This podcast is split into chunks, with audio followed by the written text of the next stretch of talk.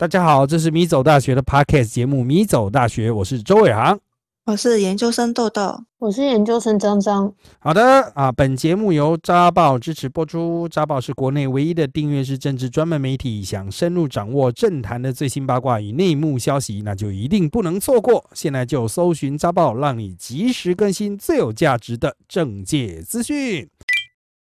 接下来是内容的部分啦。我们本季也是准备了三大块的内容，包括了最新知、最大知与最小知啊。那在最新知的部分呢，我们要来看一个近期的新闻啊，这个算是一个社会新闻嘛？嗯，还是生活新闻呢？我们今天要看到的最新知啊，他提到了一对情侣啊，这对情侣啊是女方有意见。啊，那就女女方的意见，那我们就这个很 细致的来观察一下哈。就是她上网抱怨啊，就是她和她男朋友约会的时候哈，男友经常骑着所谓阿桑款的机车，就是欧巴桑的机车，就是菜篮车啦啊，菜篮车就前面有副菜篮的那一个啊，那车身颜色鲜艳，然后重点是前方有菜篮，然后就不管怎么鲜艳的，前方有个菜篮，感觉就是很。很有点老气了啊，就老人用这样子。那她男友骑这个车，男友不以为意，但是呢，她自己觉得在路上遇到熟人，然后会觉得很尴尬啊，所以啊，她就跟男友表达，就是干脆就是做大众运输了哈。那对方呢，却拒绝了啊，就是可能是觉得车车比较赞吧哈，就拒绝了这样子的要求。那后来呢，她就想要减少出门的次数啊。最后被男友质疑啊，是不是感情淡了哈？好，这样子的状况呢，引起了很多网友的讨论啊，双就是大家的争议啊，争僵持不下。有人认为就是交通运输工具就是方便就好嘛，那也有人认为哈，应该是这样讲，其实比较在意那个车子或者瞎不瞎趴，比这是不是够先进的哈，啊，够帅气的哈，应该是通常是男的。哦，女的可能没那么在意，但在这个故事里面却是女方很在意。接下来我们就来聊一聊哈，关于这个事件本身哦，这个两位研究生有什么样的看法喽？我自己带入进去，能理解女生呐，她可能觉得说，就是她男友骑的车很土，或是怎么样，就总而言之就会觉得男生很丢脸。嗯，但是我自己就觉得，有人载你就不要挑三拣四啦。嗯。那另外一方面的时候，女生其实也有提出解决方法啦。她说，但是男生不同意啊，说我自己觉得他们两个可以就是协调，因为如果男生觉得想要载女生，那他就要换车啊，不然男生就要接受自己骑车出出门，然后女生搭捷运。我是这样想啦。嗯嗯嗯。那我呢，就是会觉得说，从外人的角度来看的话，这个故事的话，会觉得女生应该是一个很肤浅的人。不过。呃，我以前也会很在意这事情，嗯，但是随着时间就是慢慢转变啊，我会在意的事情也越来不一样了，嗯，我现在就觉得，哎，这些物质好像能用就好，不一定要多厉害、多多好看或是名牌，那些都不是那么重要。那我就可以分享一个朋友的故事，那他就是交了一个女朋友嘛，只不过那女朋友他一直不敢带出来见大家，因为他觉得那个女生。有点就是蛮胖的，嗯，那在社会的价值观里面，就是说，哎，女生就是瘦才好看，女生就是要瘦才是漂亮的，所以他自己被框架，我在想他可能是被那个框架给定义住，然后会觉得说，他带他的女朋友给他朋友认识的时候，他朋友会嘲笑他女朋友，嗯，以至于他女朋友受伤。但我自己会这样想是，呃，他其实是害怕自己受伤，他某部分就是。其实是觉得自己的女朋友让自己丢脸，然后其实受伤的应该是自己，而不是自己的女朋友。自己有这样的想法。嗯嗯，这个哈，嗯，我个人的看法啊，这个其实我我我先就是切入的角度应该是哈，就是我觉得哈，比如说男女朋友在沟通这种事情上面，不管他们今天沟通的主题是什么哈。就是啊，站在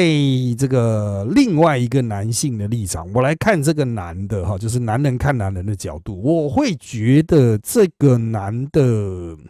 要么就是真的很直男的那一种啊，就是想法很直线哦，就这车啊，这个车能用啊，能用为什么不做呢？啊，这很直男啊，那要么就是呃，这个他真的不太 care 女方的感受啊，就作为男性的角度出发啦，我觉得这个可能哈是有一些些呃不妥的地方啊，我是觉得有一点不妥的地方啦，啊，那应该是这样讲吧，啊，就是这个男的其实连男人都瞧不起了，讲白一点就是这样 啊，就是。就是个废物这样子啊，就是女生都已经跟你表达，他妈你是不会配合一下，去吃屎好了，就是这样子啊。讲白一点就这样。但是拉回来哈，拉回来就是在现实的状况中哈，那是不是因为女性，我们不用讲她是爱慕虚荣，她就单纯觉得这不妥嘛哈？哦，那是不是有必要去做调整？那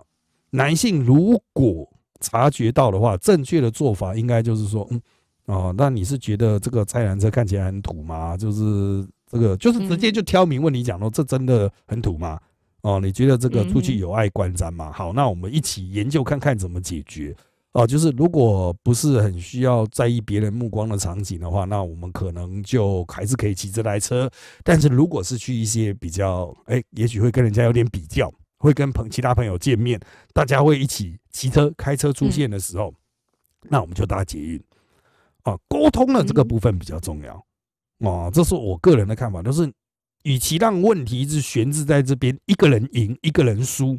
一个人只能配合另外一个人，不如就把这个沟通拉进来。即使双方沟通的这个结果哈不如双方的设想啊，但是总总比停在原地要好啦。我觉得不管是谈恋爱，或者是任何人与人的交流啊，像这种沟通其实都必要，就是没有必要忍让。啊，那也没有必要自己去调调整，因为像原来的故事，那个女主角她是自己后来就减少哦跟男朋友约会的机会了。那男朋友都觉得说，哎，双方感情是不是变淡？啊，那你就要去讲讲明啊，就是因为你要骑那个菜篮车啊，就这么简单呐。哦，所以变淡的不是感情啊，变淡的是你的智商啊。哈，就是你就应该去解决这个问题，而不是这个直接就是强硬的要求别人配合你。所以哈，我的个人看法就是，与其双方都是透过不沟通来寻求这个呃对自己最有利的解，不如就是双方试着沟通，然后双方试着牺牲一点哦，去达成一个对双方来说都是相对比较好的结结局了哈。好，那当然就是动荡的豆豆讲，就是有有人在就不错了，这是的确就是在交往中的人都很少会注意到这一点，就是其实你是有工具人的。啊，就是有有那种 个工具人存在，会比其实已经赢过很多没工具人的人。就是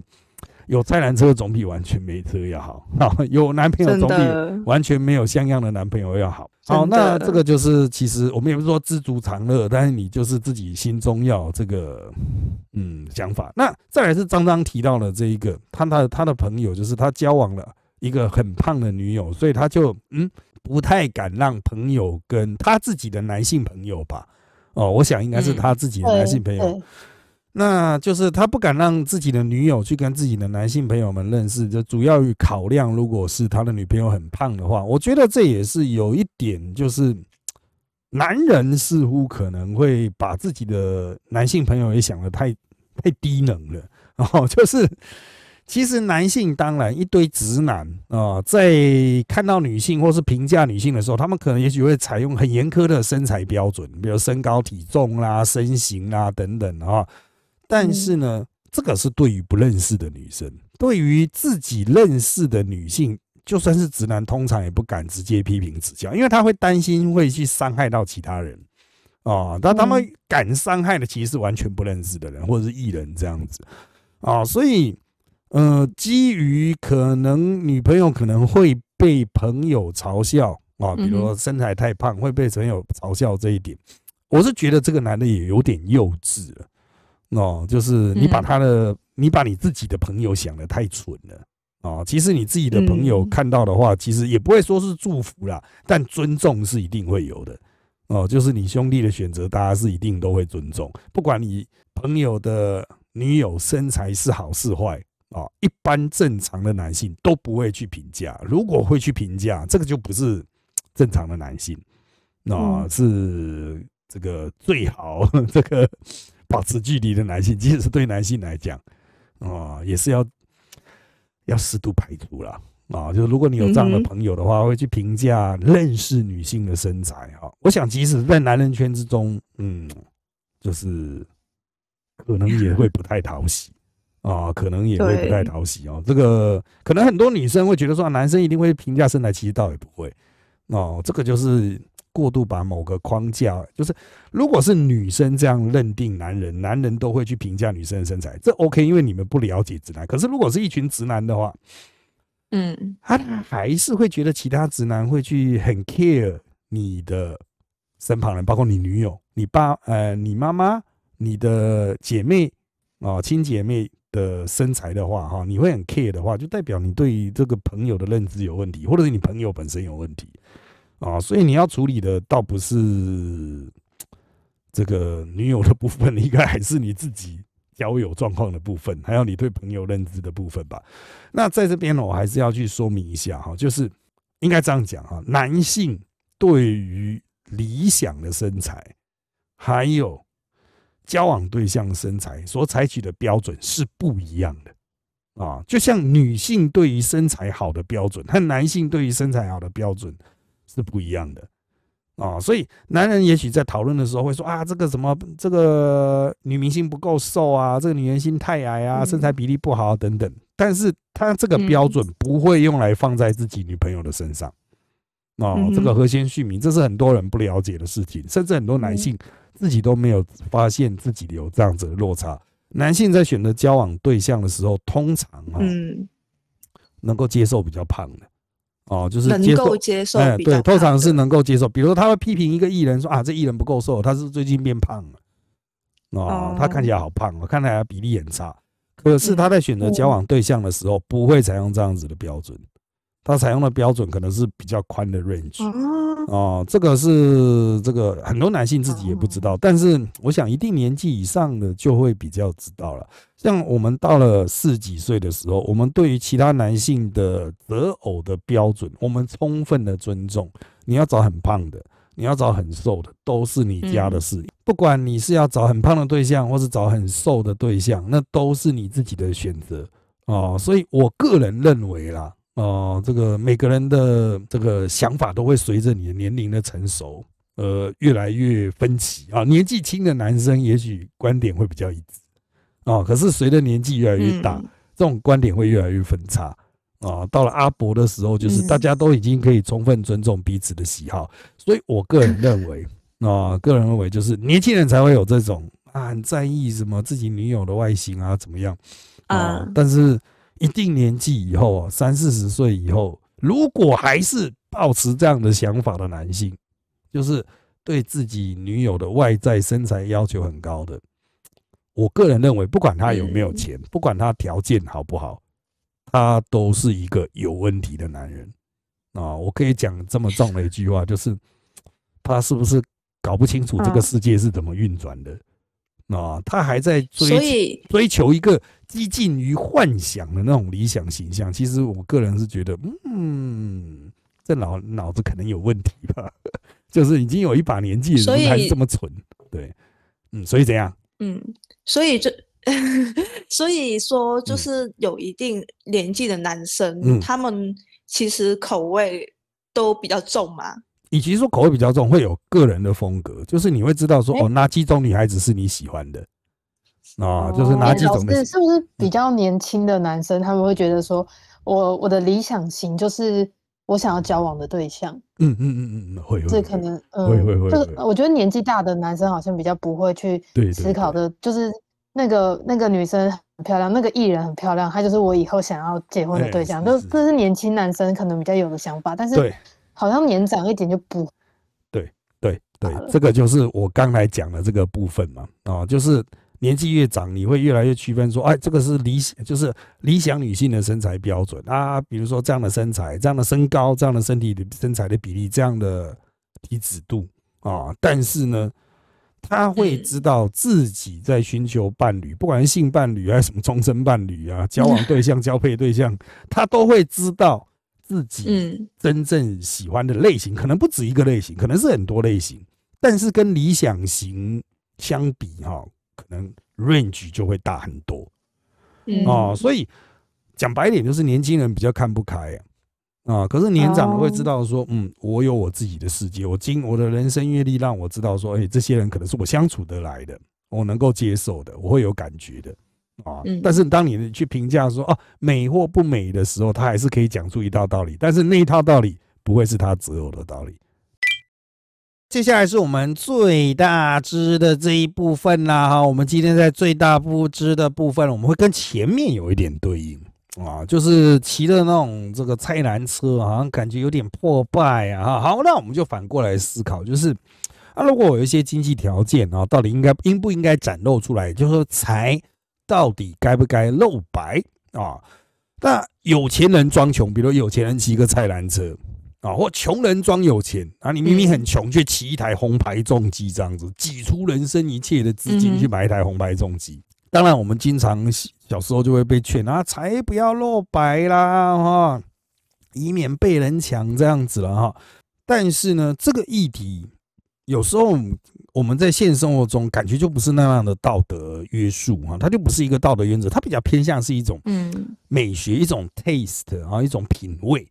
哦，就是嗯啊，我就是有这个品味啊，我就是会穿的这个样子啊，哈，那也不是露不露白的问题啊。好的，所以有钱人装穷和穷人装有钱，到底是一个道德的议题，还是美学的议题呢？我跟你讲，就是我先回答第一题，财到底该不该露白？我认为是不该的，因为只是因为台湾比较安全，像你们的手机放在桌子上去占位置是不会有人偷的，但香港会。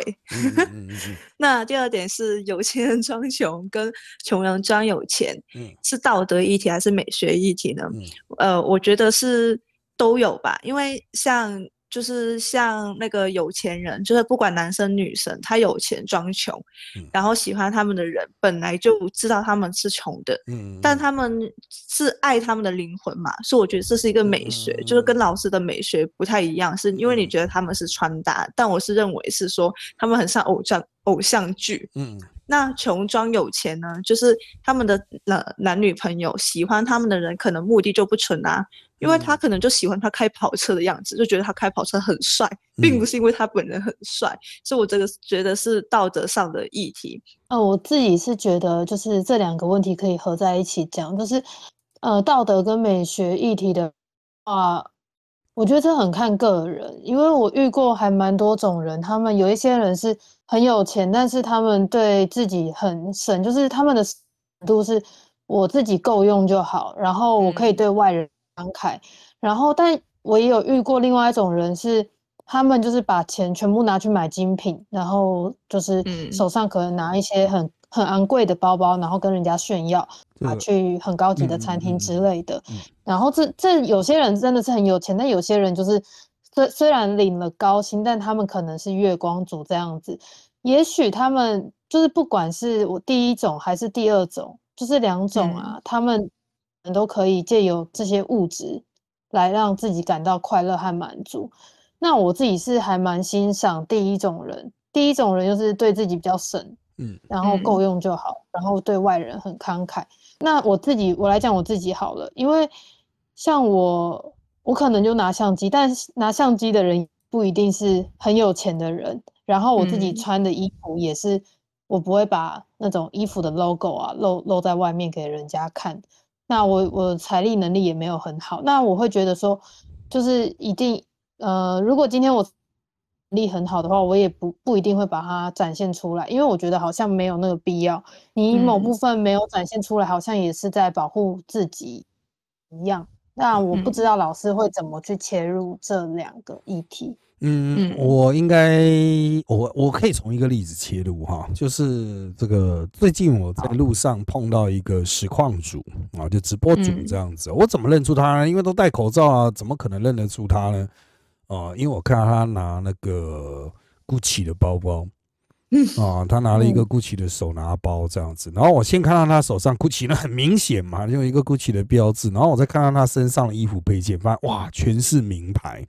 然后我再去注意看他，然后听他的声音，才确定哦，他是一个非常知名的实况主啊，收入非常高啦，所以他不是这个呃有钱人装穷，也不是穷人装有钱，他都是有钱人展示自己的有钱，就是才有露白啊。可是呢，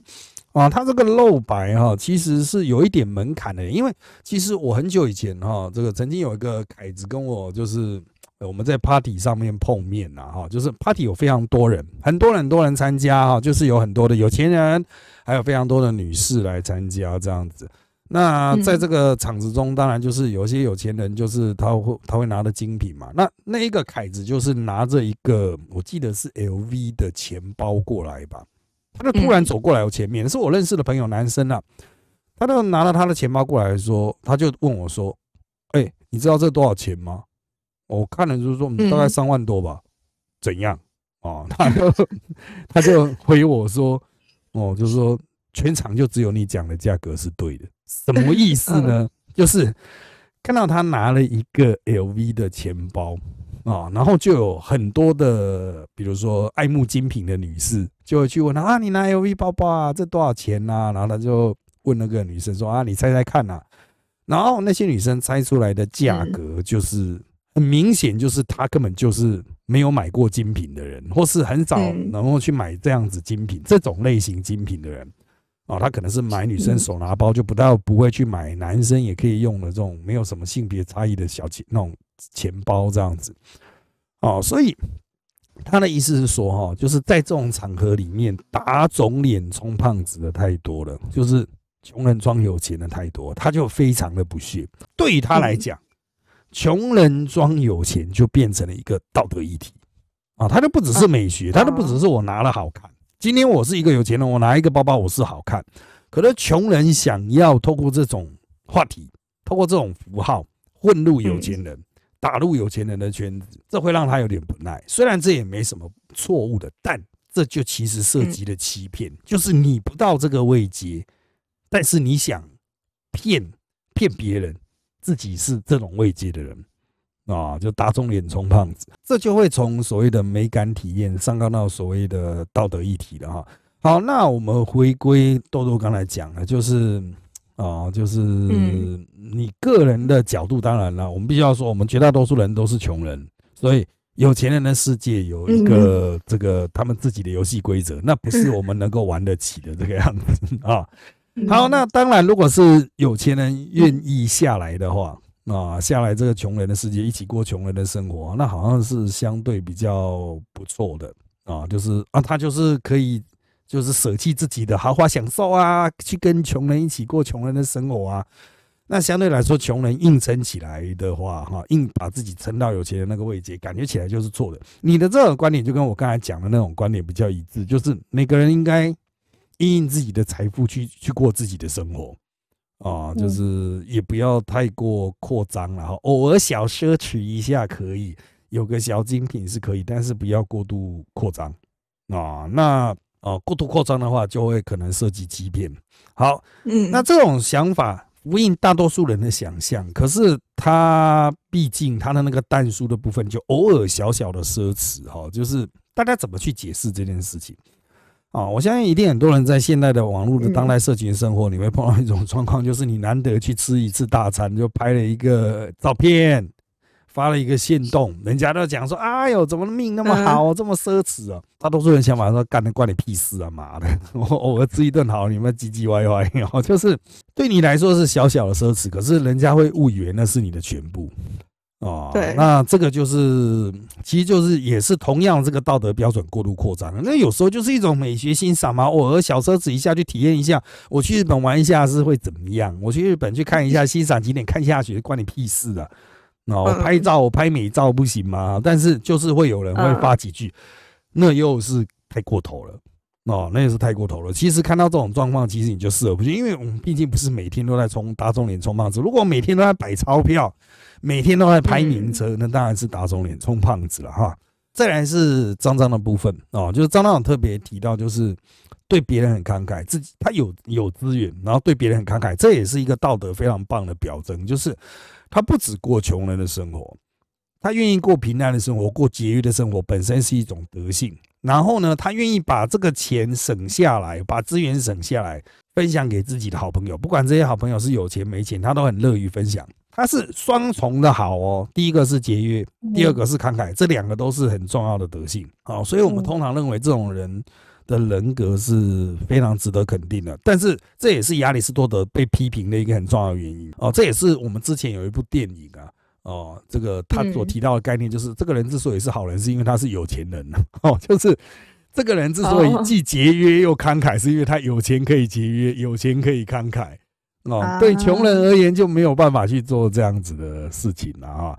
那当然，穷人可能就是只有往下坠落的机会，就是好不容易存到一点钱，然后花在奢侈品上，然后被大家干爆这样子。我个人认为，就是这样子会显得我们的道德标准对穷人太严苛了。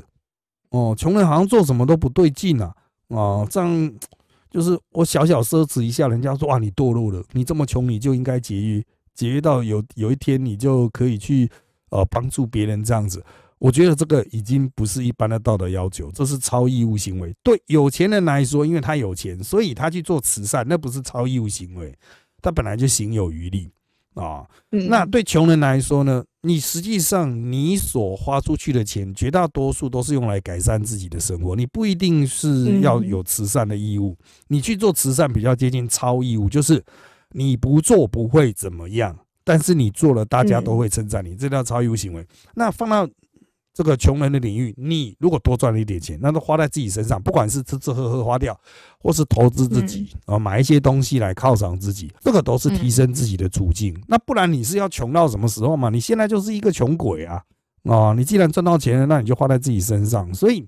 呃，我认为对于穷人或者是一般人啊，也不用他非常穷，一般人的道德标准真的没有必要这么严苛。太过严苛的标准会形成过度的压力。啊，到最后面，有钱人都是觉得说啊，我怎么做都是错的，那别人呢？哇，怎么做都是圣人。我觉得这对于一个社会来讲，不是一个很好的现象了啊。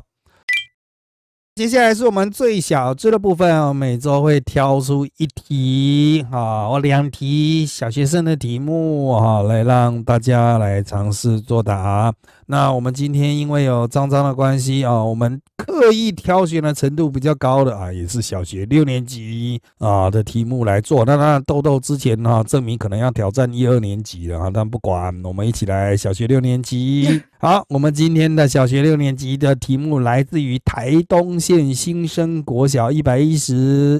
学年度第一学期第六年级的。自然领域其中平凉时间，所以是期中考的程度了。好，那我们今天依然是依序作答。等一下是先有豆豆，然后再有张张啊。我们今天的第一个问题是是非题，因为豆豆的关系，我选择一个比较简单的题目。好，今天第一题是在地面天气图上，封面经过的地方通常都会下雨，对还是错呢？我我我小学生教到封面哦，我想想看，应该封面是什么啊？我想想看，应该是呃，我觉得不对啊，为什么？因为首先我不知道封面是什么，第二点我觉得就是呃，地面湿跟下雨没有关系吗？嗯，好哦，先把你的解释暂存起来，我们来听张张的意见。我在想，应该是对的吧？嗯，对的话，应该就不需要。说那个图上面有封面，嗯嗯，然后呢？应该是对的吧？就是会下雨。好的，谢谢。我也我也忘记封面到底是什么东西了。嗯，反正就是天地图上有一条线啊，然后那个那条线就 红红色跟蓝色的那条线嘛。对对对，好了，确定啊，答案不一定啊，不一定，不会不会不会不会，我改答案不会啊，你要改答案，要改答案成不会下雨，是不是？对啊。好，确定 了，确定了。好的，我们今天这个第一题的答案是对的啊。啊，就是说啊，封面呢，其实就是那个，就是一道比通常我们讲的是，比如说冷风哈，冷风过境嘛哈，冷风过境，它这条线就是那个冷空气的前缘，那这个前缘推进经过的地方，因为它会碰到这个热空气，就会成云致雨哦，所以封面经过的地方通常都会下雨，但是气候激烈变化的这个部分，如果大家想进一步了解的话，请去看。相关的资料啊，相关资料。当然，小学六年级学这个真的是蛮厉害的哈，因为我们过去好像是没有诶、啊，好像是没有，也许是我们小时候不太认真嘛，我小时候成绩不好啊啊。接下来是选择题，有四个答案哈，单选哈，请注意了啊。嗯，水蒸气冷却凝结为小水滴时，空气中必须有微小的颗粒供水蒸气附着。这些微小的颗粒称为一凝结核、二凝固核、三凝华核、四固结合。好，请在这四个答案：一凝结合、二凝固合、三凝华核、四固结合中选择一个。好的，豆豆，你的答案是？我选 B，因为 B 跟 D 很像，A 跟 B 又很像，嗯，所以我选 B。等一下，你他妈这什么逻辑？A 跟 B 跟 D 很像，就是二跟四很像，一跟二又很像，对，所以你选二。所以我选 B。好，这是香港招的考考试技巧。OK OK 好 OK OK，我接受，我接受你这种莫名其妙的讲法。好的，那张张呢？我选 A，因为好像只有听过有 A 的那个凝结核这个东西，其他三个我都没听过。好的，那接下来就是公布答案的部分喽。答案是一凝结核，就 A 啦。凝结核哈，凝结核就是空气中的有一些悬浮微粒啊，它会让水蒸气聚在它那边，然后最后变得雨滴啊，或变成水蒸气啊，能够出现啊。所以我们经常讲说，空气中也许污染比较重的时候啊，就是比较容易产生那种雾气啊哈。哦，就是因为水滴附在上面，使得它那个空气中的小粒子啊、就能够被看见这样子啊。好啦，那当然豆豆的逻辑啊，请所有全台湾的小朋友都不要参考哈。这个 不管你是香港还是宇宙的哪一边哈，这都不是一个正常的推论啊模式哈，请不要参考啊。不要再留言，不要再到其他的地方骂我们说你们都讲错的啊啊！不要再来骂了啊。好的，那今天时间关系，我们录到这边也差不多喽。那请追踪我们米走大学脸书粉丝团与 YouTube 频道，掌握我们最新的状况。有任何意见，也都可以在那边留言告诉我们哦，或者是传讯息给我们。还有，请在各大 p a r k 平台给我们五星好评，谢谢大家的收听。那就在这边跟大家说拜拜。拜拜拜。